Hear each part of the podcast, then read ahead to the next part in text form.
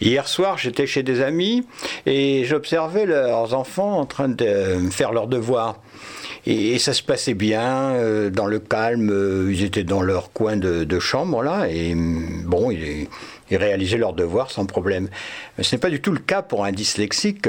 Euh, pour un dyslexique, le devoir, euh, les devoirs à faire à la maison, c'est encore l'école que l'on transporte à la maison, et c'est surtout, euh, ça va, on peut être mauvais devant les enseignants, mais devant ses parents, c'est encore plus difficile de se tromper, de ne pas savoir, de ne pas comprendre. Et ces devoirs à effectuer à la maison, ça va mettre une ambiance pourrie, c'est-à-dire que ben, les parents s'énervent, les parents sont déçus, euh, l'enfant dyslexique, lui, euh, subit encore euh, en fin de journée des brimades de plus, et puis il se sent médiocre, nul. Et, donc, dans l'idéal, parce que tout le monde sera malade à cette heure des devoirs. la maman va, va être angoissée parce qu'elle se dit je vais encore être désagréable, m'énerver, etc. Et le papa aussi et, l'enfant terriblement.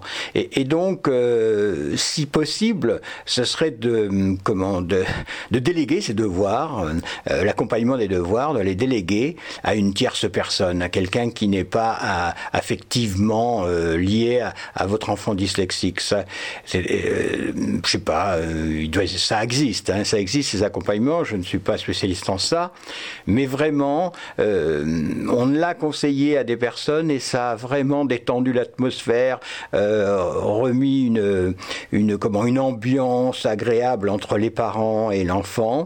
Euh, l'amour a pu se développer et, et non pas euh, ce calvaire du devoir à effectuer. Calvaire, c'est bien le mot, hein, calvaire pour, pour l'enfant et calvaire pour les parents. donc si vous pouvez trouver une étudiante qui peut vous aider, ou je pense qu'il aide, il existe des aides j'insiste là-dessus.